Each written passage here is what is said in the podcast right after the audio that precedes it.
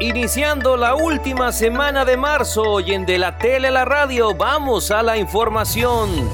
El que nada debe, nada teme, asegura el alcalde de Copelchen, Emilio Lara Calderón, sobre la solicitud de comparecencia ante el Congreso por parte de la CODECAM. En esta administración aceptamos las recomendaciones y estamos dispuestos a colaborar. A los diputados les quiero decir que me da gusto que estén pendientes de Copelchen. Es la segunda ocasión en menos de dos meses que tratan asuntos relacionados con mi persona y que con gusto voy a comparecer para aclarar cualquier duda, porque el que nada debe, nada teme. Pero espero estar equivocado y esto no tenga connotaciones políticas o de otro tipo. Al pueblo de Copelchen le quiero decir que hay cosas que no están en nuestro alcance y no dependen de nosotros. Es necesario que comparezca, sostuvo la presidenta de la CODECAM, Ligia Rodríguez Mejía. Transcurrieron eh, eh, en los primeros dos expedientes 135 días sin que la comuna se manifestara en un caso total de rebeldía y de desconocimiento sobre los derechos de la víctima y en el tercer expediente 118 días sin que hubiese ninguna, eh, ninguna manifestación, simple, sencillamente, totalmente omisa al respecto. Preparados para la jornada de revocación de mandato, afirma Fernando Balmes Pérez, vocal ejecutivo del INE en Campeche. La revocación de mandato va y va muy bien, es decir, estamos avanzando.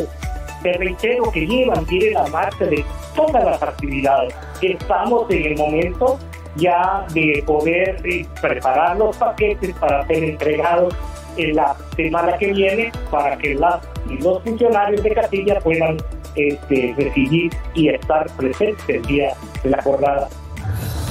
Ahí vienen los cursos, anunció Juan Juchín Tuz, director general del ICATCAM.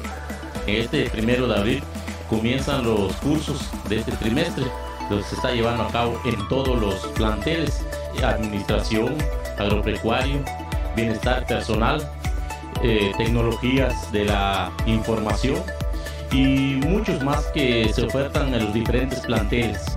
Reeligen a Carlos Tapia López como presidente de la Canaco Servitur Campeche. En los próximos meses estaremos lanzando la primera revista empresarial, un tema que traemos del monedero electrónico que ya está en planeación y desarrollo. Estamos trabajando mucho en ello, viajando a la Ciudad de México por medio de consultorías que tratan el tema financiero, fiscal, etcétera, porque es un, va a ser un monstruo, va a ser algo a nivel nacional, no va a ser un, modelo, eh, un monedero electrónico tradicional, viene este, con servicios adicionales como créditos, eh, etcétera, unas, unos convenios con, con sociedades de, de, financiamiento.